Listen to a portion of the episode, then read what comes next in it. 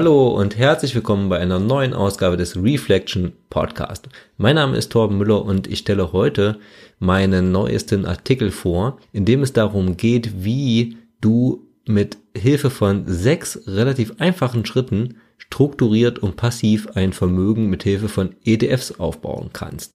Das mache ich aber nicht alleine. Ihr könnt euch freuen auf Albert Warnecke, dem Finanzvisier, den ich für diese Podcast-Episode oder für diesen, für dieses Thema äh, passiv investieren mit ETFs ähm, ans Mikrofon geholt habe und mit dem ich über das Thema intensiv, also über eine Stunde sprechen werde. Ich muss noch kurz dazu sagen, diese Podcast-Episode ist zuvor bei Intrinsify erschienen, samt des Artikels. Daher ähm, werde ich an ein oder andere Stelle vielleicht Intrinsify sagen, dadurch bitte nicht verunsichern, ersetzt das einfach durch den, den Teil Reflection. Und jetzt würde ich sagen, geht's ab zur Episode. Schließt mal für einen Moment die Augen. Natürlich nicht, wenn ihr den Podcast im Auto hört, aber vielleicht im Zug oder auf dem Sofa. Und stellt euch vor, ihr flaniert in Paris und geht in ein Pariser Stadtviertel in einen Café und lasst eure Gedanken schweifen.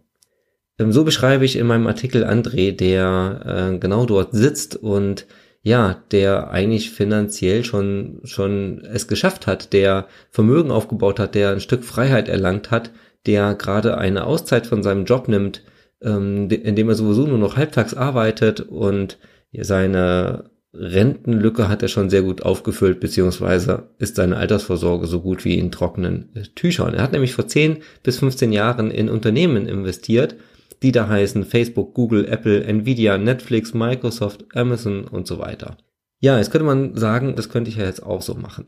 Problem ist nur, dass es dieses, ja, zum Teil Glück, dass er genau diese Unternehmen erwischt hat, eben nicht kopierbar ist. Das heißt, rückblickend war es natürlich doch klar, dass Google immer mehr Geld mit Werbeanzeigen verdient, Apple immer mehr und teurere iPhones verkauft, die Fernbedienungen irgendwann alle einen Netflix-Knopf bekommen und so weiter. Aber die Zukunft ist eben ungewiss und ist damals wie heute so.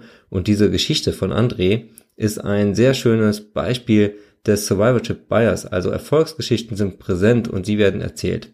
Und warum habe ich nicht von einem der vielen Hobbybörsianer geschrieben ähm, oder erzähle ich jetzt hier nicht von einem, der sein Geld versenkt hat? Aber versenkt ist es ja gar nicht. André zahlt gerade seinen Kaffee damit. Ja, es gibt also Probleme mit Aktien. Wir wissen nicht, welche Unternehmen wir kaufen sollen. Also welche Aktien, welche Unternehmen wir denn erwerben sollen. Welche werden erfolgreich sein, welche Unternehmen werden erfolgreich bleiben. Worauf kann ich setzen? Das wissen wir nicht. Oder hörst du diesen Podcast gerade auf einem Nokia Communicator? Das zweite Problem ist, dass wir nicht wissen, wann wir kaufen sollen und wann wir verkaufen. Also wann sind Aktien günstig bewertet, der Aktienmarkt, wann ist er teuer, das schaffen wir regelmäßig nicht. Statistiken zeigen auch, dass äh, selbst Profis das nicht schaffen, also nicht nachhaltig über längere Zeitraume es schaffen, den Markt so entsprechend zu timen, also Market Timing zu betreiben, dass sie immer zu günstigen Kursen ein und zu hohen Kursen wieder aussteigen. Das belegen Statistiken sehr eindrucksvoll, die zeigen, dass über 90 Prozent der Trader, also der Marktakteure, die immer mal wieder kaufen und verkaufen, unter dem Strich äh, Geld verlieren, anstatt das ähm, hinzuzugewinnen. Beide Probleme können wir aber recht simpel lösen, indem wir nicht entscheiden. Also das Problem des Market Timing lösen wir, indem wir nicht entscheiden, in welchem Zeitpunkt wir uns am Aktienmarkt einsteigen, sondern einfach regelmäßig, also immer, immer wenn Geld da ist, regelmäßig kaufen. Beispielsweise einmal im Quartal, einmal im Monat. Das Problem der Unternehmensauswahl, also der Aktienauswahl, lösen wir analog, indem wir nicht entscheiden, welche Unternehmen wir kaufen, sondern wir kaufen einfach alle. Im übertragenen Sinne alle Unternehmen, die an der Börse handelbar sind und das weltweit. Dann werden wir nicht nur Nokia kaufen, sondern auch Apple. Nicht nur Adidas, sondern auch Nike. Nicht nur AMD, auch Intel. Und auch viele, viele uns gänzlich unbekannte Unternehmen, die wir gar nicht auf dem Schirm haben und nie erwerben würden, äh, würden wir automatisch mit in unser Portfolio aufnehmen. Jetzt würde man sinnigerweise sagen, das ähm, ist sehr unpraktisch, weil wir können, wir haben nicht so viel Geld, dass wir eben uns an allen diesen Unternehmen beteiligen können. Man braucht schon 2.000, 3.000 Euro, damit man sich an einem Unternehmen vernünftig beteiligen kann, dass man eben nach Abzug der Transaktionsgebühren, also die, die Kosten für Kauf und Verkauf der Aktien, ähm, noch Geld verdienen kann und nicht nur für ähm, 20 Euro eine Adidas-Aktie kauft, für 10 Euro eine, ähm, eine Wirecard und so weiter. Das heißt, wir würden allein, wenn wir schon die 30 Unternehmen oder die Aktien der Unternehmen aus dem DAX kaufen würden, hätten wir schon ähm, ein Budget von etwa 60.000 Euro nötig, damit sich das auch einigermaßen lohnt. Dafür gibt es äh, Aktienfonds, die das Geld von uns Privatanlegern einsammeln und dann gebündelt kaufen. Und somit ist das Ganze günstiger. Diese Aktienfonds, also klassische Aktienfonds, ähm, wo also ein Fondsmanagement für uns unsere Aufgaben übernimmt, sind nicht unbedingt die beste Lösung. Dazu kommen wir gleich auch noch im Interview. Ähm, diese Aktienfonds verlagern die Probleme beziehungsweise schaffen neue Probleme. Erstens, wir müssen uns jetzt zwar nicht mehr entscheiden, welche Aktien wir kaufen, das tut der Fondsmanager, aber wir müssen uns ja für ein Fondsmanagement entscheiden. Also welchem Fondsmanager, welchem Aktienfonds vertraue ich mein Geld an und wem wie viel. Wir wissen nicht, wie diese Aktienfonds abschneiden und Statistiken zeigen, das verlinke ich auch nochmal im Artikel, dass diese Aktienfondsmanager es auch nicht besser machen als der Marktdurchschnitt. Zweitens sind Aktienfonds relativ teuer, das heißt, wir verlieren regelmäßig Geld, indem der Aktienfonds ähm, vielleicht ein, zwei Prozent jedes Jahr von unserem investierten Vermögen abzieht in Form von Gebühren, ähm, was wir schon mal definitiv verloren haben, egal wie erfolgreich dieser Aktienfonds sein wird. Und drittens ähm, schneidet er dann womöglich noch schlechter ab als der Durchschnitt. Und auch dafür gibt es eine sehr, sehr gute Lösung. Ähm, Tun sie nichts, stehen sie einfach nur da. Das ist ein, eine Aussage von John Bogle, der die Indexfonds erfunden hat. Und Indexfonds tun genau das, was ähm, man tun würde, sinnigerweise, wenn man einfach sich an allen Unternehmen beteiligen würde. Der Indexfonds kauft einfach alle Unternehmen eines Marktes. Und um dieses Thema Indexfonds beziehungsweise Exchange Traded Fund ETFs geht es jetzt im Interview Dort erzählen wir alles Wichtige, was du wissen musst, was du nicht wissen musst. Und vor allen Dingen stellen wir ein Rezept vor, ein Sechs-Stufen-Vorgehen, wie du direkt starten kannst, wenn du diesen Podcast zu Ende gehört hast. Also, ab geht's zum Interview. Ja, hallo Tom. Albert, ich habe dich schon angekündigt in der Podcast-Episode. Ähm, du bist ja auch besser bekannt als der Finanzvisier. Magst du dich einfach mal kurz vorstellen für unsere Hörerinnen und Hörer, wer ist Albert Warnecke und wer ist der Finanzvisier und warum gibt es überhaupt den Finanzvisier? Gut, also Albert Warnecke, den gibt es schon seit 53 Jahren. Rheinländer, Craftbeer-Trinker, Familienvater, Chemieingenieur und äh, ja, Verwalter des gemeinsamen Vermögens und ähm, seit 20 Jahren an der Börse aktiv mit allen Irrungen und Wirrungen, Einzelaktien, die ganzen Fonds und dann halt irgendwann festgestellt, das Ganze funktioniert so nicht. Das war 2008, 2009. Dann eben nochmal die ganze Strategie komplett überdacht. Ich denke, das wird ja heute in dem Podcast sowieso noch äh, ein Thema sein und äh, was wir dann genau gemacht haben, was ich dann genau gemacht habe. Und dann eben 2014 habe ich dann den Finanzvisier aus der Taufe gehoben. Das ist einfach so gewesen. Hm, meine Erstgeborene hatte der Abitur, tapferes Mädchen, alles super gemacht, tolles Abitur, freiwillig soziales Jahr Indien steht an. Also, wie gesagt, wir als Eltern natürlich, oh Gott, oh Gott, junge Frau nach Indien und muss das denn sein? Auch klar muss das sein, auf jeden Fall. Ähm, man hat sie alles sich selber organisiert, aber dann kam halt das Thema auf, es gibt ja auch dann Aufwandsentschädigung äh, bei diesem freiwilligen sozialen Jahr. Wo soll das Geld hin? Das soll ja jetzt äh, praktisch äh, nicht per Briefboot nach Indien geschickt werden, sondern es muss auf so ein sogenanntes oder auch Girokonto. So, aber dieses sogenannte oder auch Girokonto, da sah sie sich außerstande, das alleine zu eröffnen. Da musste Papa mit ran. Und dann habe ich mir gedacht, also ähm, wie soll ich sagen, was lernen die da eigentlich die ganze Zeit in der Schule, wenn sie noch nicht mal fähig sind, danach ein Girokonto zu öffnen? Und das war dann so der letzte ja, Tropfen, der dann einfach mich dazu bewegt hat, mein, mein äh, virtuelles Apfelsinenkistchen dahinzustellen und halt äh, zu, zu predigen zum Thema finanzielle Bildung, finanzielle Freiheit, diese ganzen Geschichten. Weil letztendlich geht es mir ja darum, mit dem Finanzvisier, äh, so wie es ja dir auch geht, ja, finanzielle Bildung und das Volk zu bringen, damit äh, die Menschen einfach besser verstehen, was geht, was nicht geht, was sie erwarten können vom Finanzmarkt oder überhaupt von Geldanlage und was eben nicht. Mhm. Jetzt ähm, predigen wir ja beide so ein bisschen äh, dass es vernünftig sei, äh, einen gewissen hm. Teil seines, seines Einkommens oder seines Vermögens ja auch in den ja. Aktienmarkt zu stecken. Ja. Ja, warum ist es deiner Meinung denn überhaupt sinnvoll, per Aktie in Unternehmen zu investieren? Also, es ist ja nur ein geringer Anteil der äh, Bundesbürger, der das überhaupt macht. Und ja. Ja, vielleicht kannst du mal aus deiner Sicht ein bisschen schildern, warum du das sinnvoll findest und du es ja selber ja auch umsetzt.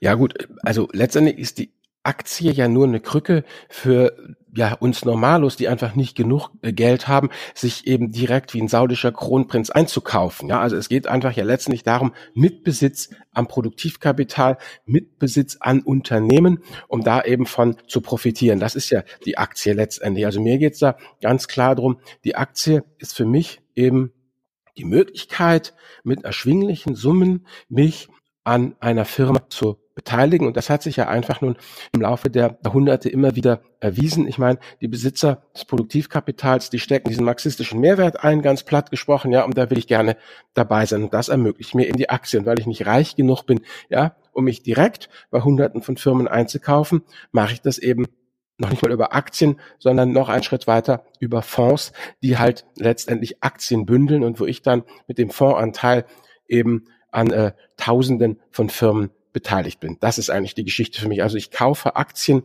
um sie zu behalten und nicht, um sie, äh, äh wie soll ich sagen, mit Kursgewinn weiterzukaufen. Das ist nicht mein Ding. Also ich sehe mich da nicht als Spekulant, sondern einfach als Investor. Ja, genau, okay. Du kannst jetzt nicht Siemens oder Apple kaufen, das wirst du das hm. nötige Kleingeld nicht haben. Deswegen nimmst du die Aktie. Aber was ist denn dein, dein hm. Ziel oder deine Motivation dahinter, also dein Anlageziel? Weil es, äh, weil ich das für eine langfristig für eine der sichersten, gut diversifiziert, wie gesagt, ähm, langfristig sind wir alle tot und Apple ist pleite. Also wenn man in viele Firmen investiert, ähm, ist es einfach eine sehr prognosefreie, langfristige und sehr sichere Anlage, weil wenn wir einfach davon ausgehen, dass, und das ist halt einfach das Grundfundament, also äh, du musst davon ausgehen, dass langfristig ja wir weiteres Wachstum haben, ja, dass es uns eben, dass es zum Beispiel beim Fliegen jetzt nicht darum geht, das Fliegen zu verbieten, sondern dass die Ingenieure was erfinden werden, dass Fliegen halt ohne CO2-Ausstoß geht, ja, und dass wir halt weiter da fliegen und weiter äh, Umsätze gemacht werden und sich weitere Sachen entwickeln. Das ist also die, die, die Grundidee, hin, die hinter der ganzen äh, Geschichte steckt. Letztendlich der Optimismus, dass die Menschheit noch mit jeglicher Herausforderung fertig, äh, fertig wird ähm, und äh, dass auch die nächsten 30, 40 Jahre so bleibt. Und dann ist einfach das, was man ja als Fachjargon sagt, dieser Erwartungswert positiv. Das heißt, ich gehe davon aus, dass mein Investment über die Jahre immer mehr wert sein wird. Also das ist das, was ich dort tue, langfristig die Inflation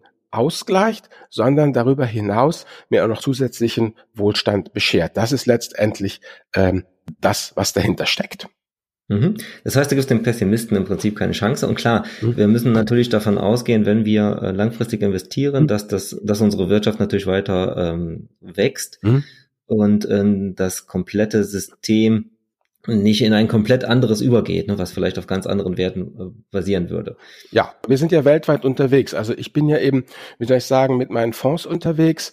Ähm, und äh, bin da halt ja weltweit äh, diversifiziert, also in, in äh, 23 äh, Industrie- und äh, 26 äh, Schwellenländern. So, das sind mhm. insgesamt, hm, habe ich mal ausgerechnet, also insgesamt sind das eben ähm, ja, knapp 50 Länder, ähm, gut 2500 Firmen, in denen, ich habe das mal so ein bisschen mit einem ganz dicken Daumen hochgerechnet, 44 Millionen Menschen arbeiten, ja. Also da muss, muss man wissen, dass die arbeitende Bevölkerung Deutschlands ungefähr 40 Millionen umfasst, ja. Also mit anderen Worten, das ist mehr als die arbeitende Bevölkerung in ganz Deutschland, äh, die letztendlich für mich arbeitet. Natürlich nur zum ganz, ganz, ganz, ganz geringen Teil, das ist klar.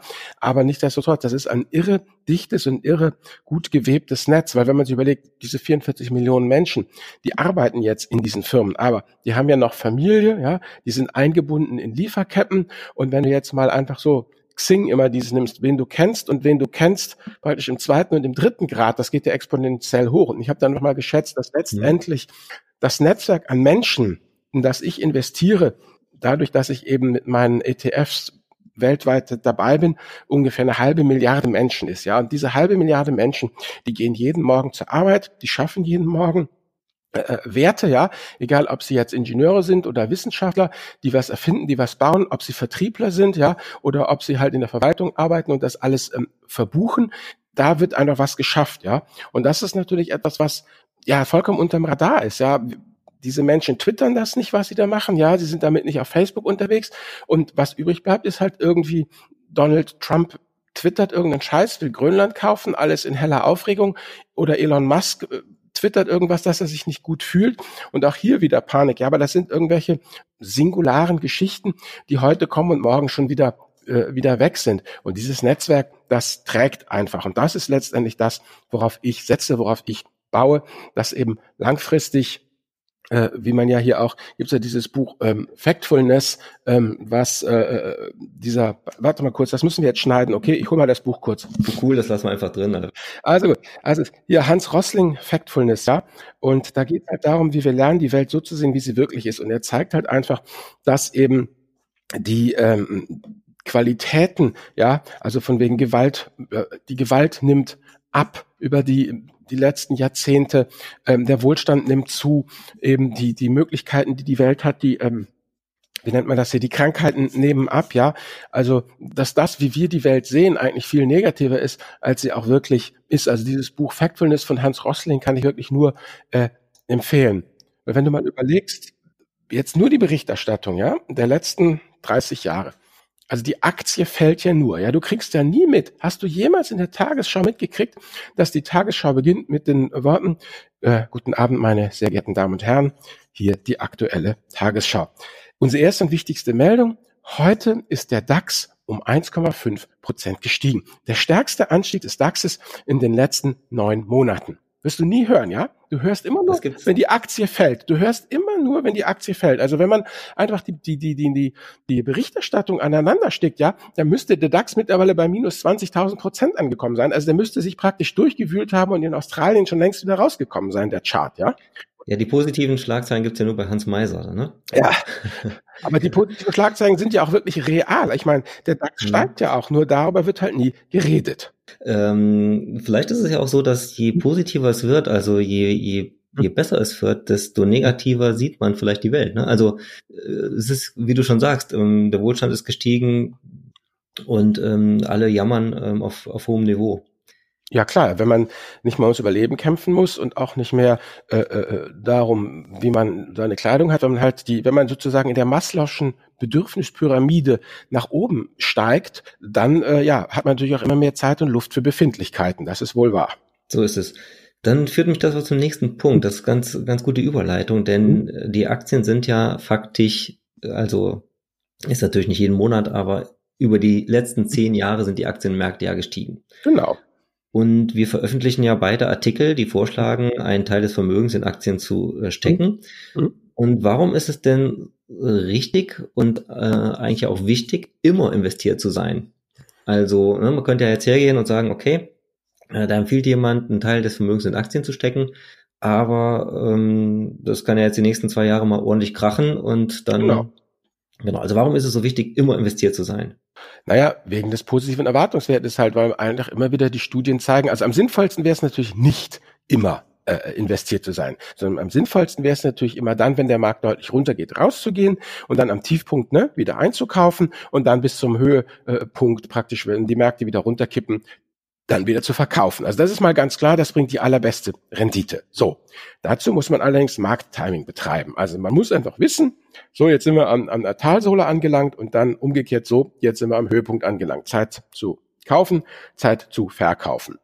Dazu muss man erstmal eine Menge Zeit investieren, die die meisten Leute nicht haben, weil sie noch ein Leben haben. Und dann, selbst die Profis, denen gelingt das ja einfach nicht. Das heißt, Markttiming zeigen ja alle möglichen Studien wieder und wieder und wieder, funktioniert in der Praxis einfach nicht. Du weißt nicht genau, wann der Tiefpunkt da ist und du weißt auch nicht, wann der Höhepunkt da ist. Ich meine, seit 2015 wird auch gesagt, dass ähm, die Märkte überhitzt sind und dass die Kurse runtergehen. Ja, guck sie dir an. Das haben sie nicht gemacht. Ja, sie steigen immer weiter.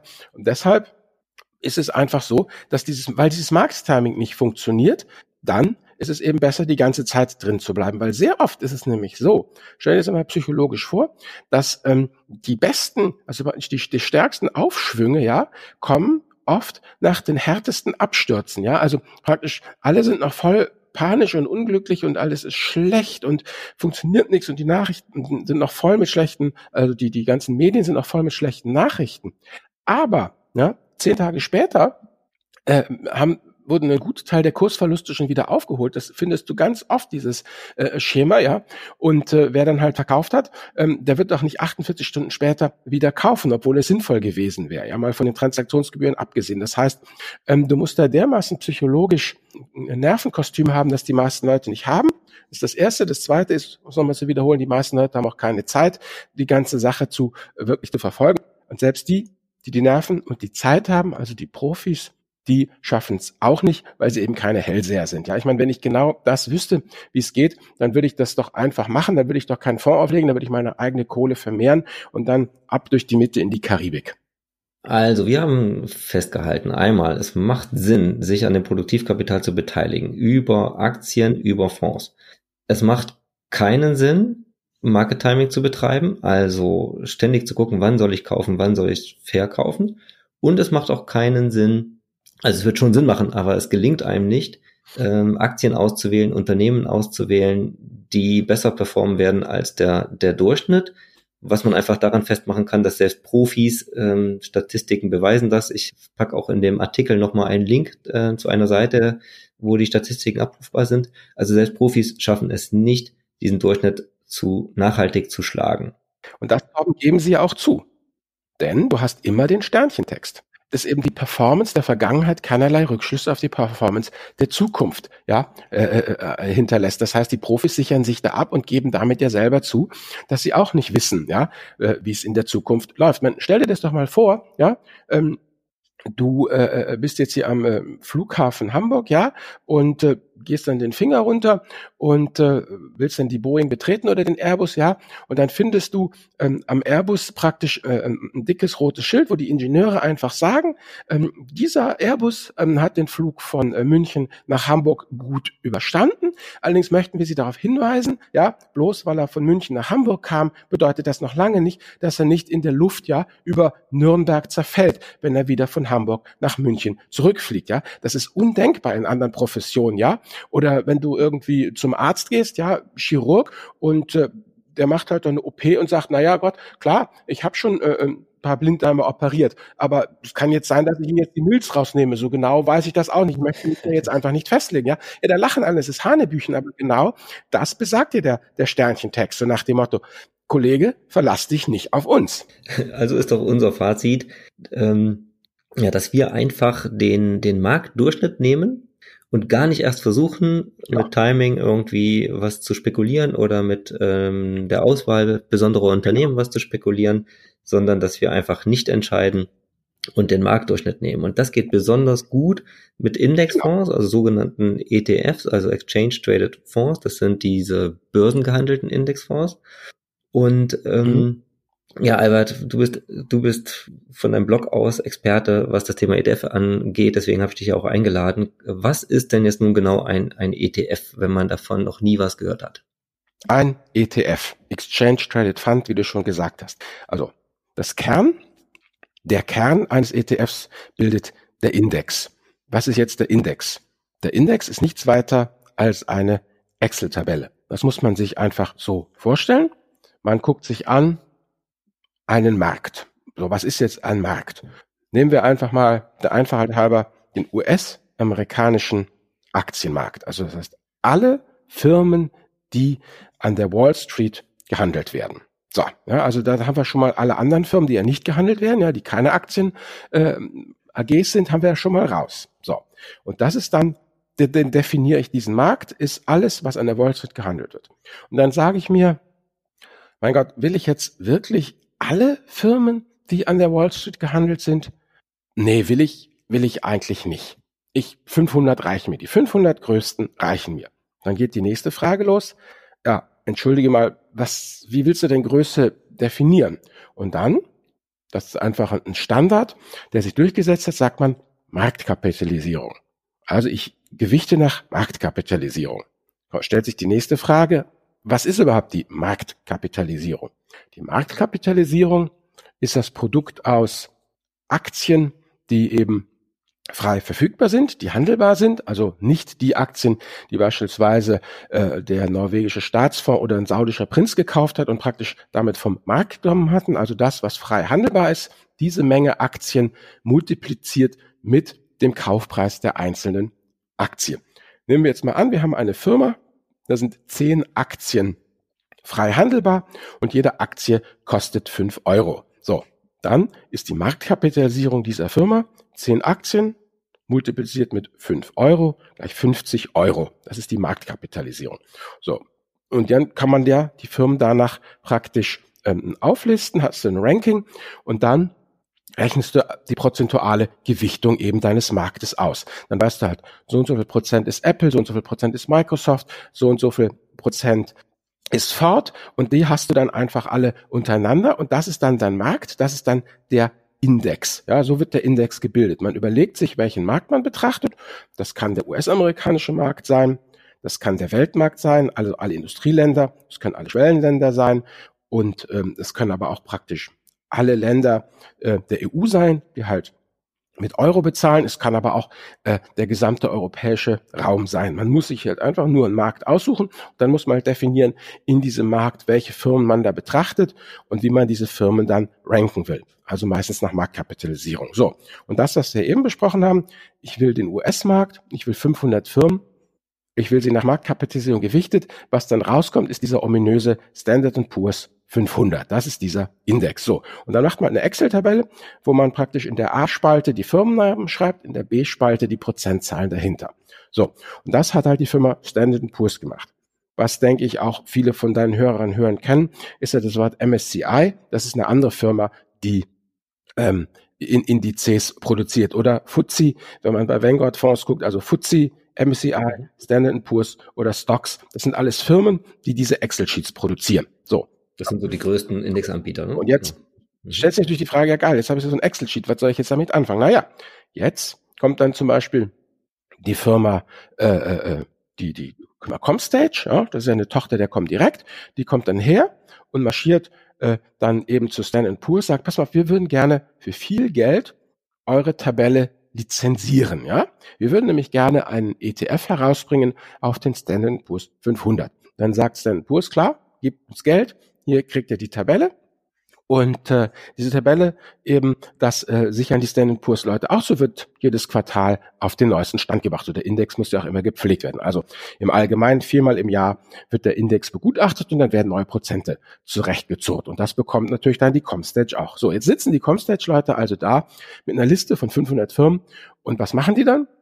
Naja, die kaufen jetzt halt einen Aktienkorb zusammen und diesen Aktienkorb den bieten sie dann letztendlich als ETF an. Das heißt, äh, die kaufen alle diese 500 Firmen in der entsprechenden Gewichtung und legen dann Anteilsscheine auf und in jedem Anteilsschein vom ETF ist genau wieder prozentual, ja, genau das drin, äh, was in dem gesamten Aktienkorb ist, ja. Und damit bedeutet es dann, dass du auf einmal dann für ganz wenig Geld hast du dann letztendlich 50 oder 100 Euro, je nachdem wie die Teilung ist.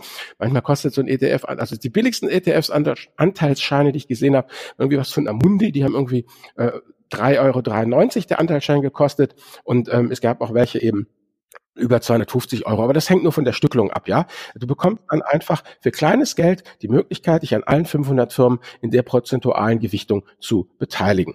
Und das gibt's natürlich auch für MS, von der Firma MSCI World, schon öfters ja gehört. Das sind eben die 23 Industrieländer oder eben MSCI Emerging Markets, die 23, äh, die 26 Schwellenländer. Da läuft das letztendlich genauso.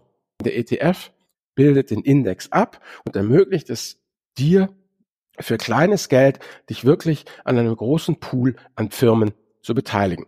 Das Schöne am Index ist, dass er eben, wie ich schon sagte, quartalsmäßig gepflegt wird. Das heißt, erfolgreiche Firmen steigen auf im Index, kriegen eine höhere Gewichtung, erfolglose Firmen verschwinden irgendwann aus dem Index. Dafür kommen halt die Aufsteiger. Das heißt, man ist letztendlich, ja, auch mit Verzögerung natürlich, aber doch einfach am Auf und Ab ja, der, der, der, der Firmen beteiligt. Momentan ist halt Apple die unangefochtene äh, Nummer eins. Äh, sollte sich das in, im Laufe der nächsten 20, 30 Jahre ändern, wovon ja auszugehen ist, dann wird Apple eben nach unten durchgereicht und äh, eine andere Firma, ja, es kann gut sein, dass im Jahr ähm, 2050 ja die Nummer eins vom ähm, Standard Poor's Index ähm, eine Firma ist, die heute noch gar nicht gegründet wurde, ja. Aber das macht nichts. Die, die Indizes sind eigentlich ja immer up to date. Und das ist, ähm, also ein, ein, ein Vorteil ist ja, dass wir als Privatanleger uns per ETF an dieser Vielzahl von Firmen auf einen Schlag beteiligen können ja. und es gar kein Fondsmanagement braucht. Das heißt ja auch die Gebühren solcher Produkte wesentlich ja. günstiger sind als die ähm, ehemaligen, ehemaligen ja nicht, es gibt ja nach wie vor noch sehr viele ähm, aktiven hm. Aktienfonds, wo wir den, den Fondsmanager bezahlen müssen, der es ja auch nicht besser weiß. Genau. Ja, klar, die sind billig, die Dinge. Also wie gesagt, du kriegst ja schon ähm, gerade Standard Poor's äh, im, im, im US-Bereich, also Standard Poor's 500, ist die Konkurrenz enorm. Da kriegst du ja schon für 0,05 Prozent laufende Kosten. Und auch sonst ist mittlerweile ja, denke ich mal, bis 0,3 Prozent kriegst du halt eigentlich alles abgedeckt. Allerdings möchte ich gerne auch noch, wie soll ich sagen, ETF klingt jetzt irgendwie gut, aber ETF wie soll ich sagen, das Problem halt mit der Finanzindustrie ist ja, dass sie dieses Sauron-Gen haben. Die kriegen ja alles kaputt, ja. Sogar die, die beste äh, äh Idee. Mhm. Äh, die beste mhm. Idee kriegen sie auch kaputt. Und die ETF ist genau das. Wenn du heute mal auf die einschlägigen Portale gehst, wie äh, Just ETF oder Extra Magazin, ja, da findest du mittlerweile 1600, 1700 ETFs, ja. Und das verwirrt die ganze Geschichte wieder. Da wird ja mittlerweile du hast es ja angesprochen, durch diesen enormen Kostendruck werden jetzt einfach ETFs, Indizes auf alles Mögliche ja, äh, äh, generiert. Ähm, auf, auf, auf Nachhaltigkeit, auf, auf die Nische von der Nische von der Nische. Also mein burmesischer Wasserbüffelindex, den ich immer aus Spaß so halberwegs anbringe, wird nicht wundern, wenn der irgendwann Realität ist. Genderneutrale Geschichten werden angeboten. Also wird jetzt alles irgendwie versucht, an den Start zu bringen, um eben von dieser 0,3 Prozent äh, äh, äh, Gebühr wegzukommen auf 0,5, 0,7, ja, um, um da einfach wieder äh, Profit zu machen. Weil ich bin ja der Meinung, es gibt ähm, eigentlich nur zehn äh, äh, äh ernstzunehmende äh, äh, Indizes und das war's. Also es wäre das erste, wäre eben der MSCI ACWI All Country World Index. Da hast du in einem Index die gesamte Welt, also 23 Industrie, 26 Schwellenländer, beziehungsweise das äh, Pendant äh, von der Firma FTSE heißt Allworld, also MSCI ACWI versus FTSE Allworld, die beiden großen Blöcke Industrie- und Schwellenländer zusammen. Dann eben die Aufteilung der beiden, also einmal MSCI World oder FTSE Developed World und dann eben MSCI oder FTSE Emerging Markets, dann den Standard Poor's 500, dann eben den äh, MSCI Europe beziehungsweise FTSE Developed Europe. Das ist halt Europa als, als geografische Region, nicht als ähm, Euro-Region, weil wir wollen auf jeden Fall äh, die mhm. Schweiz, die Skandinavier, ja, und auch die Briten dabei haben, ja. Also das ist so albern, diese Brexit-Geschichte. Mhm. Das wird sich alles in eine gewisse Richtung weiterentwickeln. In welche wissen wir nicht, aber äh, Großbritannien wird jetzt nicht irgendwie auf Kufnucken-Status zurückfallen. So, also die müssen auch mit da rein.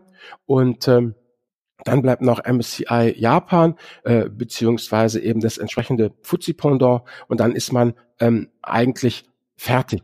Mehr braucht man nicht, weil damit ist man gut diversifiziert. Das ist natürlich das Schwierige übrigens an dieser Strategie, ja, äh, dass sie so ultra primitiv ist. Du kannst also mit einer Zeile im Depot mega diversifiziert sein, schaut total langweilig aus, ja, und das noch mit Sparplan. Es ist wirklich eben das sprichwörtliche der Farbe beim Trocknen oder dem Gras beim Wachsen zusehen.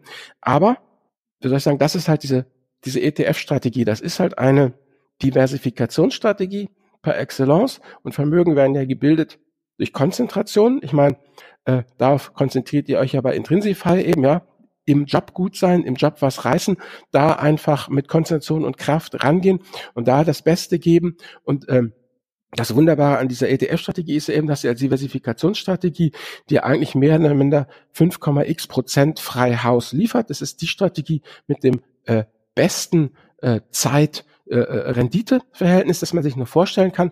Und alle die Leute, die jetzt versuchen, noch äh, durch X und 50 verschiedene, hier noch ein Small Cap und da noch ein Momentum und hier noch einen burmesischen Wasserbüffel-Index ETF, das Ganze zu pimpen, bei 5,x Prozent bleiben. Und äh, mit irrem Aufwand ja jetzt den, den armen äh, ETF irgendwie in den äh, äh, Bereich des abnehmenden Grenznutzens reinzuprügeln, halte ich für sehr zweifelhaft, weil die äh, Stunden, die man da investiert, um sein ETF-Depot vielleicht noch um 0,1, 0,2 Prozent zu verbessern, die sollte man lieber investieren, entweder im Job, ne, um da einfach äh, erfolgreich zu sein und eben nichts ist so teuer wie eine Scheidung in seine Beziehung. Ja, ähm, das sind einfach Sachen, die mir ähm, viel, viel, viel wichtiger sind. Also diese Strategie ist einfach nur dann wirklich gut, wenn man sie super simpel hält und wenn man sie super äh, einfach umsetzt und dann eben per Sparplan einfach extrem Zeit und, Kost, äh, Zeit und kostensparend durchlaufen lässt. Ja, alles andere, äh, äh, dafür ist diese Strategie auch nicht gemacht. Vereinfacht gesagt, der, der, ähm, der Trick ist es eben, ja, in, in seinem, also mit seinem Humankapital, also konzentriert, sich zu fokussieren, Geld äh, einzunehmen durch seine Arbeit und äh, also fokussiert ähm, das, das Einkommen zu generieren, aber dann, wenn man es hat, möglichst breit in die Weltwirtschaft zu streuen, also zumindest ein Teil davon, genau. äh, wo es dann weiter wachsen kann, beziehungsweise wo es letztlich auch seinen Wert äh, behält. Ne? Weil wenn man an, an einen großen Euro-Bargeldbestand denkt, da weiß man auch nicht genau, was in zehn Jahren mit dem sein wird. Ja, auf jeden Fall. Ich meine, guck dir doch die deutsche ähm, Geschichte an. Ich meine, was war hier erst dann da Reichsmark, dann in Weimar die Währung, dann ähm, die D-Mark, man die im Osten hatten die, die äh, in der DDR D-Mark, dann kam, ne, die von der DDR hatten erstmal von der Ostmark dann auf die D-Mark, von der D-Mark dann auf den Euro. Also wenn du da einfach guckst in der Vergangenheit, wie oft Währungen umgeschiftet wurden, ja, wie soll ich sagen, langfristig ist sicherlich ein hoher Bargeldbestand riskanter ähm, als ähm, Besitz an Produktivkapital. Ich meine, ähm, bei allem Stress und allem Gruseligen, was gelaufen ist in der Nazi-Zeit, ich meine, wer Papiere der IG Farben und auch ähm, Papiere von äh, BMW hatte, ist nicht schlecht gefahren. Es hat halt ewig gedauert, aber die Dinger kamen ja wieder. Ich meine, guck dir die Quanterben an. Also so schlecht geht's denen ja nicht. Und BMW war ja wirklich ein zusammengebombter Schrotthaufen nach dem Zweiten Weltkrieg. Freude am Fahren. Ja angenommen, was wir ja hoffen, wenn jetzt jemand mhm. sich, also unsere, unsere Zuhörerinnen und Zuhörer nach der Podcast-Episode dafür entscheiden, okay, ähm, ich versuch's mal und kauf mal einen ETF-Anteil. Ja. Worauf muss man denn aus deiner Sicht auf jeden Fall achten, äh, wenn man so einen ETF mhm. wählt? Und was spielt eher keine Rolle, wo man sich vielleicht unnötig mit beschäftigt, aber es, ist, es spielt überhaupt keine Rolle für die nachhaltige Rendite? Genau. Was würdest du als Tipp äh, da also lassen wollen? Erstens ganz wichtig, such dir einen Broker hier in Deutschland, der von der BaFin reguliert ist. Die können das alle gleich gut, ja, und sind alle mehr oder minder gleich preiswert. Da kann man jetzt noch ein bisschen gucken bei den ganzen Sparplänen, aber wichtig ist einfach, dass sie Sparpläne anbieten, die Broker, dass sie in Deutschland praktisch von der BaFin kontrolliert werden, also nicht für ein paar Cent äh, ähm, billiger jetzt irgendwie zu einer maltesischen oder zypriotischen Klitsche gehen. Das ist das Erste. Das Zweite, ein von den ETFs aussuchen, die ich eben genannt hatte. Ich persönlich würde ja anfangen mit eben entweder dem MSCI ACWI oder den äh, FTSE äh, äh, All World. All World, die beiden. Ähm, wenn das nicht gewünscht wird, wenn man keine Schwellenländer dabei haben will, wobei man natürlich Schwellenländer, muss man sagen, im Schwellenländer ist jetzt nicht irgendwie äh, im, im Baströckchen da rumhüpfen. Also Schwellenländer ist sowas wie ähm, Südkorea, sowas wie Russland, sowas wie China, wie Brasilien. Also das sind schon ähm, wirklich große ähm, Volkswirtschaften. Ja, also man darf jetzt Schwellenländer nicht mit Entwicklungsland vergleichen. So, also ähm, wenn das aber nicht gewünscht ist, dann würde ich einfach sagen MSCI World oder eben FTSE Developed World und da kann man jeden nehmen. Denn die Sache ist ja die, diese ETFs, und das ist ja das Schöne eigentlich an den ETFs, sind ja Produkte von Profis für Profis. Ne? Exchange Traded Fund, also börsengehandelter Fonds. Geht es ja jetzt drum, du Torben bist jetzt Fondsmanager und aktiver Fondsmanager und du sagst jetzt, okay, ich glaube, Brasilien wird total abrocken, ja? Gut. Dann musstest du dir ja, bevor es den MSCI Brasilien gab, ja, musstest du dir deinen Aktienkorb selber zusammenkaufen, ja? Da musstest du dann losziehen, Petrobras kaufen und all die großen Unternehmen, die es da in Brasilien gibt und die selber halten und dann eben, was weiß ich, drei Monate, sechs Monate später, wenn deine Wette aufgegangen ist oder nicht aufgegangen ist, wieder verkaufen. Ja, heute kaufst du einfach für ganz kleines Geld ein ETF auf den MSCI äh, Brasilien äh, und, und bist fertig und hast deine Wette platziert. Ja, darum geht's ja eigentlich um das schnelle Handeln. Ja, also ähm, der ETFs auf den Standard Poor's 500 gehören ja zu den meist gehandelten Wertpapieren überhaupt an der an der Wall Street. Also die haben eine eine unglaubliche, also die manche in, in, in manche Investoren, institutionelle Investoren, die halten ihr ihr MS, ähm, ihr Standard Poor's 500 ETF Investment zwei drei Minuten und dann war's das. Ja, also wir missbrauchen das ja letztendlich. Wir als äh, Private kaufen und machen dann Buy and Hold, ja. Und wir profitieren eben davon, dass die Institutionellen sich gegenseitig in Schach halten.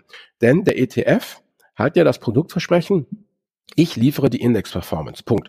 Und wenn jetzt einer von diesen ETFs anfängt, davon abzuweichen, ja, weil er schlecht gemanagt wird, weil die Kosten zu hoch sind, dann sind die institutionellen natürlich sofort wieder weg. Das heißt, egal ob tesorierend oder ausschüttend, egal ob swappend, also synthetisch oder replizierend. Letztendlich, das habe ich auch in einem meiner Artikel nachgewiesen, äh, kommt es aufs Gleiche raus. Ja, also diese diese ganzen Grabenkämpfe, äh, wie denn der ETF genau aufgebaut sein soll, sind relativ äh, belanglos. Ja, also da die Perform von der Performance und der Rendite ist da einer wie der andere. Das sind wirklich alles hm, siamesische Zwillinge. Also wenn man in einschlägigen Foren halt danach guckt, da ist das Geheul dann groß und ich sage, nein, nein, aber man muss ja auch noch äh, beachten, in der Periode war das aber besser, in jener Periode war dieses besser und man muss auch äh, noch alle möglichen anderen Faktoren äh, berücksichtigen. Das ist aber alles Korinthenkackerei. Also, wer sofort anfangen will, macht folgendes. Such dir bei einem renommierten deutschen, bau dir bei einem renommierten deutschen Broker äh, äh, ein Depot, ja, geht ganz schnell, kann man entweder Videoident oder Postident machen, dann äh, such dir einen ähm, ETF auf den MSCI ACWI oder den FTSE All World aus oder dem MSCI World bzw. FTSE Developed World und schließe einen Sparplan über 25 Euro ab. Das ist natürlich sagen, Albert, Alter, ey, 25 Euro mach dich nicht lächerlich, ja. Das tut doch nichts zur Altersvorsorge. Damit hast du absolut recht. Das ist auch gar nicht das Thema Altersvorsorge, was ich hier ansprechen möchte, sondern das Thema Immunisierung, ja? Weil ich habe nun aus der Praxis genügend Mails bekommen, wo Leute mir geschrieben haben, ja, lieber Finanzvisier, habe ich nun mein Depot eröffnet und auch drei Raten A100 Euro im Sparplan drin. Und jetzt stelle ich fest, ich habe nur 295 Euro im Depot. Fünf Euro sind weg. Fazit, die Börsen schwanken schon brutal. Ja, also das heißt, ja, äh, man muss sich hier erstmal an diese Sache ranhühnern, denn, und das ist halt auch eine Geschichte, die wirklich wichtig ist für deine Hörerinnen und Hörer, du wirst an der Börse ja nur für den Kontrollverlust bezahlt, ja? Und für dieses Geschwanke, dafür wirst du entschädigt und das musst du zulassen. Und da kann ja, wie soll ich sagen, niemand gleich von 0 auf 100, sondern da muss man sich ranhühnern. Und so einen 25-Euro-Sparplan, der schwankt dann so ein bisschen vor dich hin und dann guckt man sich das Ganze mal an. Und dann, wenn man feststellt, dass ein das nicht weiter juckt, dass man nicht mehr dreimal täglich reingucken muss, wie denn jetzt der aktuelle Kurs ist, ja, sondern dass ein das äh, nervt, äh, äh, äh sondern dass man sich irgendwann dabei ertappt, oh Gott, äh, es sind jetzt schon drei Monate rum, ich habe immer noch nicht ins Depot geguckt. Naja, dann kann man ja mal von 25 auf 50 oder auf 100 oder auf 200 Euro aufstärken, weil dann hat man einfach die Nervenstärke sich erarbeitet, um auch größere Schwankungen auszuhalten. Das ist für mich einfach, kennt man ja auch ähm, aus der äh, Forschung, wenn es um das Erforschen von Gewohnheiten geht, das ist ja dieses Konzept der kleinen Gewinne. Ja? Viele kleine Gewinne machen einen großen Gewinn. Und die meisten Leute, mit denen ich auch gesprochen hatte, die auf die Nase gefallen sind, das waren die, die zu schnell zu viel wollten und dann irgendwie doch wackelig wurden und Angst bekamen äh, um ihr Kapital und dann wieder raus sind. Und ich sage, jemand, der mit 25 Euro anfängt, sich dran gewöhnt hat und dann auf 100 Euro geht, ja, der wird langfristig viel besser dastehen als jemand, der volle Pulle sagt, ja, ich gehe gleich 500 Euro rein und dann äh, äh, ein halbes Jahr später, ja, zack, auf einmal äh, äh, geht die Börse um ein paar Prozent runter und es fehlen 400, 500 Euro praktisch Buchverluste und dann steigen diese Leute aus und das werden die nie wieder einholen. Denn das hatten wir am Anfang schon, dabei zu bleiben dabei zu bleiben. An der Börse, das hat ja schon der gute alte Costolani gesagt, an der Börse wird man ja für Sitzfleisch bezahlt, ne? Ja, Börse ist wie Treibsand, wer sich bewegt, der äh, geht unter. Genau. Ähm, ja, das glaube ich, ist ein sehr, sehr cooles Beispiel für diesen für diese Unterscheidung zwischen ähm, Wissen und Können. Ne? Also wenn ich alles weiß, ich, ich, ich weiß, ich muss einfach nur in diese ETFs investieren, ich muss einfach nur durchhalten, dann kann ich es unter Umständen trotzdem noch nicht, weil ich mich erstmal, weil es eben was anderes ist, das im Buch zu lesen oder im Blog zu lesen oder im Podcast zu hören und, und ist was anderes, als wenn ich wirklich mein echtes Geld, was ich verdiene, was ich mir sauer verdienen muss teilweise, wenn ich das in meinem Depot wirklich sehe, ja. ne, dann habe ich es mit ganz anderen Gefühlen zu tun. Und das ist das, was du meinst, langsam mal genau. einsteigen genau. als Tipp. Ähm, erstmal zu Beginn ja. einfach mal 100 Euro rein und gucken, was damit passiert und dann äh, nach und nach aufstocken. Oh. Ähm, sehr gut, Albert. Lass uns doch genau. mal, es gibt es nämlich selten bei Intrinsify, ein Rezept, ein Step-by-Step-Vorgehen ähm, äh, durchgehen, mhm. womit unsere Hörerinnen und Hörer jetzt direkt ähm, ja starten starten können. Ich meine, du hast ja jetzt eben schon ganz gut beschrieben. Ähm, mhm. Als erstes doch mal wäre es doch sinnvoll, sich eine Investitionsrate festzulegen. Also den Betrag, den du monatlich für den Vermögensaufbau verwenden möchtest. Ja, das sollte man auch machen. Ähm, allerdings, wie ich schon sagte, hm, muss, man muss da von zwei Seiten kommen. Auf der einen Seite muss man sich halt überlegen, Rentenlücke, wie viel will ich wirklich zurücklegen, wie viel muss ich zurücklegen, ja, um meinen ähm, äh, meine Ziele zu erreichen. Aber dann eben muss man sich realistisch überlegen, kann ich das mir heut, heutzutage momentan mental überhaupt leisten? Ja, also würde ich sagen, das ist eine Zielgröße. Ich weiß nicht, 200 Euro möchte ich jeden Monat sparen, aber ich traue mir jetzt noch nicht zu. Ich fange mit 25 an und stocke dann eben auf. Das ist äh, äh, das Erste. Und das ganz Wichtige ist, man darf, ganz, ganz wichtig, man darf immer nur so viel investieren, dass man mit einer Halbierung ja gut klarkommen kann, weil das haben die Märkte historisch gezeigt. In scharfen Crashs, in scharfen Krisen, dann können die Kurse um bis zur Hälfte zurückgehen. Das heißt, wenn man sich sein Vermögen anguckt und sich überlegt, wenn ich das jetzt halbieren würde, könnte ich dann noch ruhig schlafen? Wenn man diese Frage mit Ja beantwortet, dann ist man richtig positioniert. Wenn man diese Frage mit Nein beantwortet, dann muss man zurückgehen. Okay. Angenommen, man legt sich jetzt fest, ich habe hier in meinem Beispiel im, im Artikel auch äh, 250 Euro mhm. möchte man äh, für den Aufbau okay. äh, verwenden. Genau, dann genau das, was du sagst. Wie, wie viel Zeit habe ich denn vielleicht noch? Wie, wie viel Risiko kann ich denn tragen? Mhm. Was ist, wenn der, wenn der mhm. Aktienmarkt mal crasht? Kann ich dann auch noch mitleben? Das kann man ja steuern, mhm. indem man an, an einem zweiten Schritt seinen Aktienanteil bestimmt. Das heißt, man muss ja nicht alles der Sparrate in den ETF stecken, sondern man kann ja auch ein Stück ähm, auf dem Tagesgeldkonto liegen lassen. Muss man unbedingt.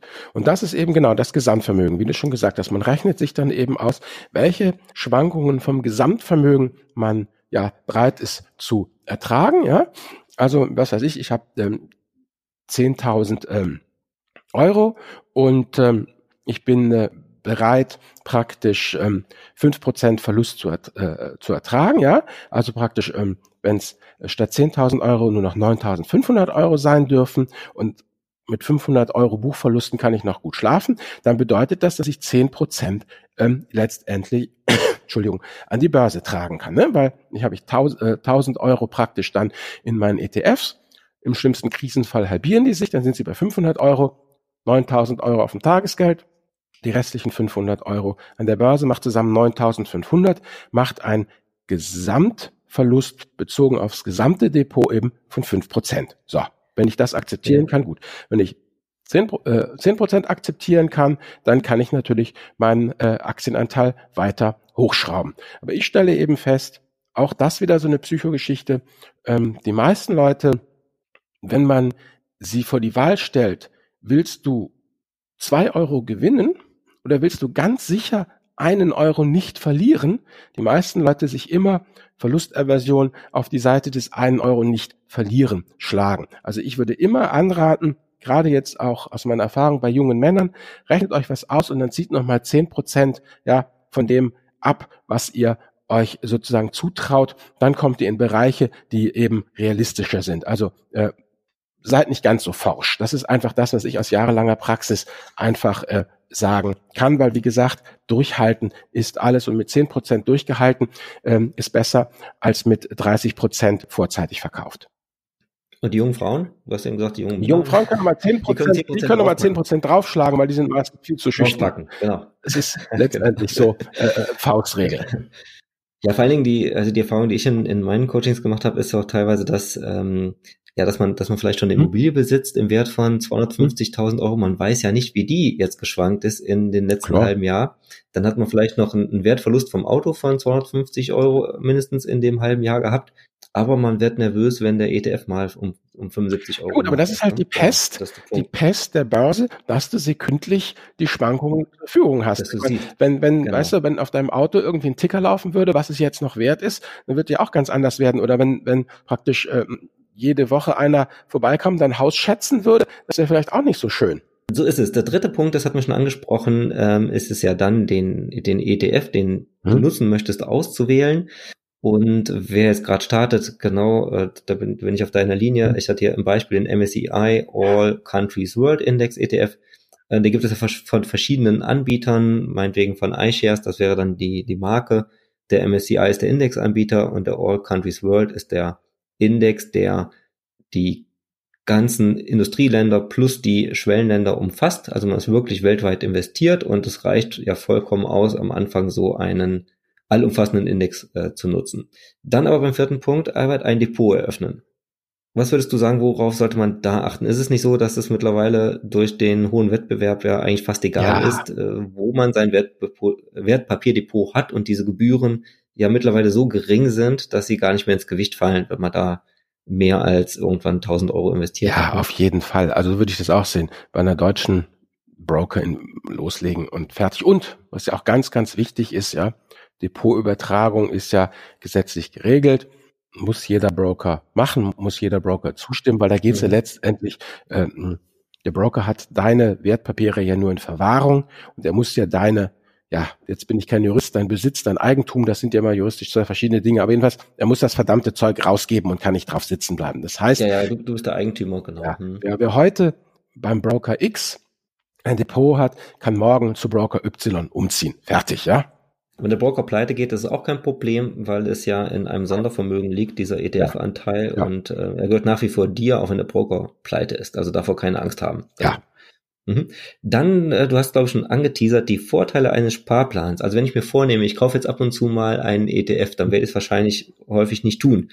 Wenn du aber einen Sparplan ja anlegst, der automatisiert diese ETF-Anteile kauft, meinetwegen für 100 Euro am ersten des jeden Monats, dann hast du da ja auch wirklich so gut wie keine Arbeit mit. Ja, das ist absolut richtig. Und ähm, der Sparplan zieht dich vor allem durch alle Höhen und Tiefen durch. Ähm, wie gesagt, ähm, hier in meinen autonomen Zellen, du bist ja auch hier Chef der Kasseler Zelle, ähm, habe ich immer wieder äh, gehört, eben von Leuten da, äh, die gesagt haben, Mensch, ich hatte zur Subprime-Krise 2008, 2009, ich hatte einen Sparplan, ja, und es ging ja runter und runter. Und ich habe mir jedes Mal gesagt, du musst diesen Sparplan jetzt auflösen. Der Sparplan muss jetzt gestoppt werden. Ja, der ruiniert dich ja noch. Aber du weißt ja, wie es ist bei so Abos. Ne? Bis du mal so ein Abo gekündigt hast, das dauert halt einfach. Da kommt das Leben immer wieder dazwischen. Und so ging es denen auch, ja. Und irgendwann da war doch eh alles schon in Trümmern, verstehst du, alles lag ermattet da nieder. Die haben gesagt, ach komm, scheiß drauf, ja, jetzt lasse ich das Ding auch weiterlaufen, ja. Und dann haben sie 2011 reingeguckt, ja, und waren helleweg begeistert, welche fantastischen Renditen sie im Depot hatten, ja, weil eben der Sparplan dich wirklich einfach unbeeindruckt durch die Krise zieht, ja. Also keiner von denen, das haben sie auch alle zugegeben, hätte bei der aktuellen Nachrichtenlage 2008, 2009, ja, auch nur einen müden Cent in irgendwelche ETFs investiert, ja. Aber der äh, Sparplan war halt auf Autopilot gestellt und der hat halt einfach die Kohle jeden Monat überwiesen und die wurde dann in ETFs umgesetzt und fertig war die Laube. Also letztendlich ist es ja so, unser Gehirn kann ja letztendlich immer nur eine bestimmte Menge Aktivitäten äh, äh, zur gleichen Zeit ähm, erledigen und irgendwann sind wir dann auch fertig und müde. Das merkt man ja immer am Ende eines Tages. Und alle Entscheidungen, die man automatisieren kann, die sollte man meiner Meinung nach auch automatisieren. Dann hat man sie aus dem Kopf und automatisiert und mit mit System. Das ist ja kannst du ja auch wieder die ganzen Studien nachlesen. Automatisiert und mit System läuft eigentlich immer besser als dieses intuitiv weltmännisch, ja, ich mit meinem Instinkt weiß genau, wann ich kaufen muss, ja, und dann machst du es ja doch nicht. Und dann kommen auch solche profanen Sachen dazwischen, wie du bist im Urlaub, ja, was machst du dann? Du müsstest jetzt eigentlich nächste Woche bist im Urlaub, aber nächste Woche müsstest du eigentlich kaufen. Was machst du dann? Kaufst du davor, kaufst du danach, ja? Und außerdem ist dann auch immer ein Teil deines Bewusstseins abgelenkt, weil du ja doch immer mit einem Ohr auf irgendwelche Börsennachrichten hörst. Und dann, wie gesagt, ich habe das jetzt hier erlebt, eine Bekannte von uns ähm, wollte in die Schweiz. So. Und dann Transferwise. Weißt du, mit, mit Transferwise kann man ja recht gut über, überweisen. Dann hat sie mich gebeten, Albert, kannst du nicht ein bisschen ähm, Euro in die Schweiz überweisen eben und über Transferwise dann äh, in, in Franken dort ankommen lassen. Klar, sage ich, kein Thema, mache ich gerne. Dann hat die praktisch, die wusste, dass sie äh, äh Mitte März äh, äh, in die Schweiz fährt und äh, äh, hat mir das aber dann über die Weihnachtszeit gesagt. So, dann kannst du ja ausrechnen, von der Weihnachtszeit bis Mitte März, das sind ja etliche Wochen, ja.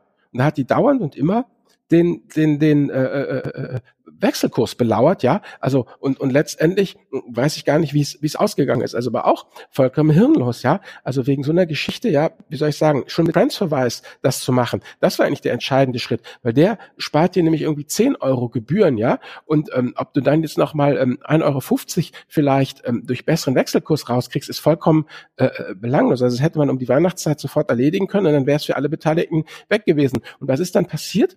Naja gut, sie hat dann bis zur letzten Sekunde gewartet, ja, und dann frisst oder stirbt. Da mussten sie auf einmal äh, eine Woche vor den Kurs nehmen, der am Start war, ja, weil äh, ja, wenn du halt Mitte März in die Schweiz sitzt, musst du halt Schweizer Frankli haben, ja. Und das meine ich auch wieder mit diesem Thema äh, Markttiming. Der Sparplan schafft dir das vom Hals. Der Sparplan erlaubt es dir, dich auf die wirklich wichtigen Dinge im Leben zu konzentrieren. Und äh, ich bin deshalb ein absoluter, totaler, großer Fan des Sparplans.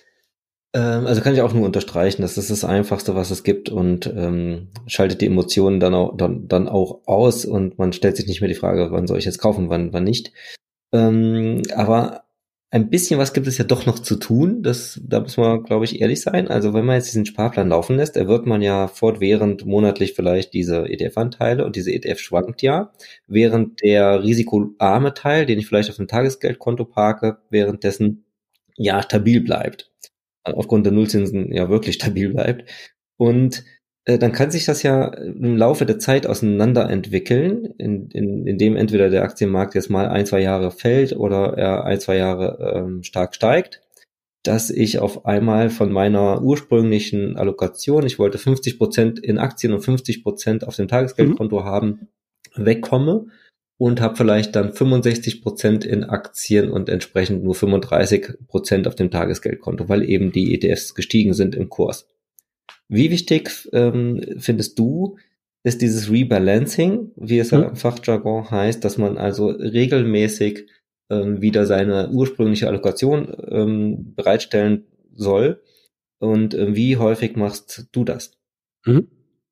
Einmal im Jahr, zwischen den Jahren, ähm, ja, 35 Minuten, fertig. Ich habe da mein Excel-Sheet, da trage ich einfach die aktuellen Kurse rein, dann sehe ich, wie wir uns da praktisch ähm, abweichen von der Sollallokation, also so wie es sein soll. Und wir haben ja auch Rebalancing-Korridore, also plus minus fünf Prozent ist eben gerade egal. Dein Beispiel war ja 50-50. So, das heißt, ähm, wenn jetzt der Aktienanteil zwischen 45 und 55 Prozent schwankt irgendwo in dem Korridor, da tue ich gar nichts. Bin ich fertig. Und ähm, Erst wenn es sich darüber hinaus bewegt, dann führe ich das wieder zurück und dann eben taktisch so, dass ich nichts verkaufe, sondern halt so zusehe, dass ich irgendwie mit frischem Geld dieses Rebalancing ähm, ähm, hinkriege, um dann wieder in meinem Korridor irgendwie zu sein. Ich versuche dann auch nicht sklavisch wieder auf die 50-50 zurückzukommen, ja, sondern ich versuche einfach die ganze Geschichte wieder in den Korridor zu kriegen und dann bin ich fertig. Also es ist eine relativ schlampige Geschichte und warum überhaupt? Naja, 50-50 hast du dir ja überlegt, ist deine letztendlich deine Risikopräferenz. Das heißt, wenn du 50-50 hast und dann eben dein ähm, äh, Aktienanteil sich halbiert, dann hast du immer noch ein Gesamtvermögen, das dich ruhig schlafen lässt. Du kannst mit dem Gesamtverlust bezogen auf Gesamtvermögen eben äh, gut leben. Und da willst du halt wieder hin, weil wenn eben der Aktienanteil immer größer, immer größer, immer größer wird, dann ähm, landest du ja irgendwann in Regionen, dass du eben äh, eine so hohe Volatilität hast, so eine hohe Schwankung, dass du es nicht mehr aushalten kannst. Und das ist eigentlich der einzige Grund, warum man dieses Rebalancing macht. Und wie gesagt, die Kollegen von äh, Vanguard, ähm, die haben auch mal eine Studie rausgebracht und haben gesagt, okay, sie testen das jetzt mal. So nach dem Motto, wenn es ums Risikoprofil geht, wäre es eigentlich am besten, wenn man ein tägliches Rebalancing machen würde, ja. Hm dann, ja, äh, erstmal unbeachtet der Transaktionskosten und alles, ja? ja. Und dann haben sie halt alle möglichen Varianten geprüft und gecheckt und kamen dann eben letztendlich genau auf das, was wir halt auch machen. Es reicht de facto einmal im Jahr dieses relativ schlampige in den Korridor wieder reinbalancen und fertig ist die Laube. Das muss man nicht ähm, religiöser äh, handhaben, als der Papst ist. Also da geht es einfach wirklich darum, äh, äh, grob die Risikotoleranzen wieder, wieder einzunorden und dann passt das auch schon. Weil ähm, wir haben ja hier dieses wunderbare Beispiel, auch das ist übrigens der wahnsinnige Vorteil auch von deinem Vorschlag, eben diesen alles ist drin ETF zu nehmen, ne, mit Schwellenländern und Industrieländern. Du hast ja innerhalb deines Aktienanteiles, deines ETF-Anteils kein Rebalancing mehr nötig. Ja, das ist also eine Sache, die wirklich ganz schnell gemacht ist. Genau, weil sich das ja innerhalb des ETFs schon ausmittelt wieder, genau. Genau, ja, das soll doch, was das soll doch die, die Fondsheinis machen. Genau. Fertig. Geht uns nichts an. Und die machen das sowieso viel schneller, viel besser und viel kostengünstiger.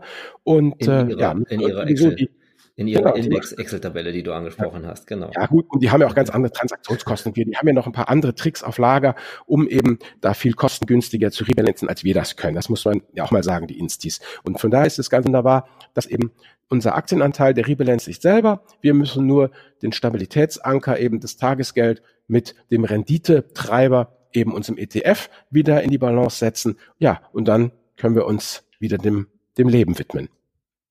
Okay, das heißt, wir haben jetzt ein wirklich recht einfaches äh, Sechs-Schritte-Programm ähm, zusammenfassend Investitionsrate festlegen, also wie viel kann ich weglegen pro Monat, ähm, den Aktienanteil bestimmen, wie viel Prozent möchte ich wirklich in den Aktienmarkt schicken, den ETF auswählen, das Depot eröffnen, den Sparplan anlegen, regelmäßig kaufen dadurch und einmal im Jahr vielleicht mal nachschauen. Natürlich wird man mal reingucken, aber einmal im Jahr das wieder in die Balance bringen. Und das ist jetzt nun wirklich nichts, wo man Mathematiker sein müsste oder Ingenieur. Nö. Alles äh, simpel umsetzbar für uns Privatheinis im Prinzip. Mhm ähm, meine abschließenden Fragen sind vielleicht, was denkst du sind denn die Gründe dafür, dass nur ein relativ kleiner Teil äh, überhaupt das Schicksal über die eigenen Finanzen oder den Vermögensaufbau selbst in die Hand nimmt? Also es sind ja nun alle Informationen da im Netz, es gibt die Tools, es gibt die, die Möglichkeiten. Ähm, was denkst du sind die Gründe dafür, warum trotzdem noch so viele zu ihrem Vermögensberater gehen, zu ihrem Bankberater, zum Versicherungsberater und sich da die teuersten Riester-Konstrukte einhandeln? Na gut, ich denke zwei Gründe. Zum einen eben diese falschen Glaubenssätze. Börse ist Zockerei, Kapitalistenschweine, ja, alles äh, äh, äh, üble äh, Gestalten. Geld ist schmutzig, sollte man sich von fernhalten. Also immer noch dieses sehr negative äh, Verhältnis schlicht und ergreifend zum Mitbesitz. Man, wir sind ja, wie soll ich sagen, ein Volk von Mietern und abhängig Beschäftigten und das schlägt halt da auch mit durch. Und das Zweite ist, dass natürlich die Finanzindustrie auch mächtig ihre Nebelkerzen wirft, ja, dass sie halt auch einfach sagt, das ist kompliziert, das ist schwierig, da muss man Profis haben, lasst uns das mal machen. Ja. Und wenn du dann schon Leute hast, die A, keinen rechten Bock auf die Sache haben und dir dann B auch noch gesagt hat, es ist schwierig, naja, dann bleibst du halt auf den ausgetretenen Pfaden. Und ich meine, ich kenne keine Branche, die so mit Angst und Furcht wirbt, wie halt die Finanz-Versicherungsbranche. Das ist ja genau das, was du sagst. Du kriegst ja letztendlich, also mit zwei, mit, mit drei Argumenten kriegst du alles erschlagen. Also, wenn du Sicherheit versprichst, sie können hier nichts verlieren, damit kriegst du Männer und Frauen. Die Männer kriegst du noch dazu, indem du ihnen irgendwie exorbitante Renditen mhm. versprichst. Ja, also ganz klarer Ausbruch aus dem äh, Renditedreieck. Sicherheit, Liquidität und Rendite. Man kann immer nur zwei von dreien haben. Also etwas super sicheres, was mega Rendite bringt. Das gibt's einfach nicht, wird aber suggeriert. Die Frauen kriegst du, wenn du ihnen sagst, ist sicher und ist ethisch. So. Und dann kannst du letztendlich alles an, äh, an Gebühren verlangen, äh, äh, was du willst. Sicher und Rendite für die Männer, sicher und ethisch für die Frauen. Und diese unheilige Kombination aus habe keine rechte Lust, mich zu informieren und eben, ja, lass mal, das ist zu schwierig für dich, die kommt in meinen Augen dahin. Aber ich denke mal, du und ich und die ganzen anderen Blogger-Kollegen, wir nagen da ja munter wie die Biber an diesem Stamm und irgendwann wird das Ganze fallen.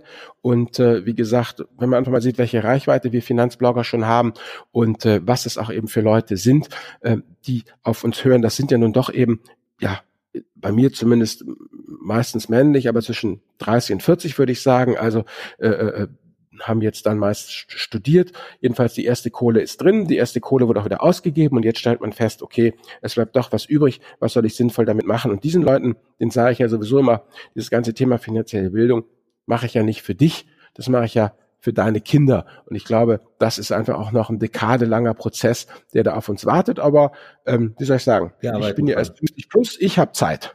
Genau.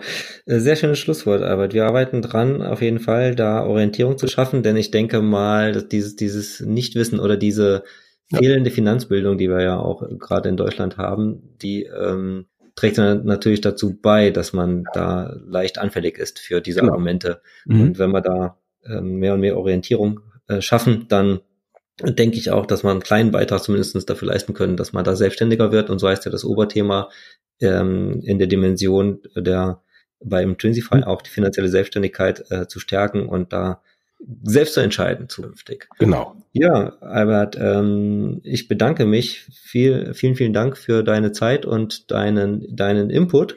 Hat mir Spaß gemacht äh, mit dir, diese Podcast-Episode hier anzureichern. Und ja, hast du vielleicht noch was auf dem Herzen, was du äh, den Hörerinnen und Hörern mitgeben möchtest?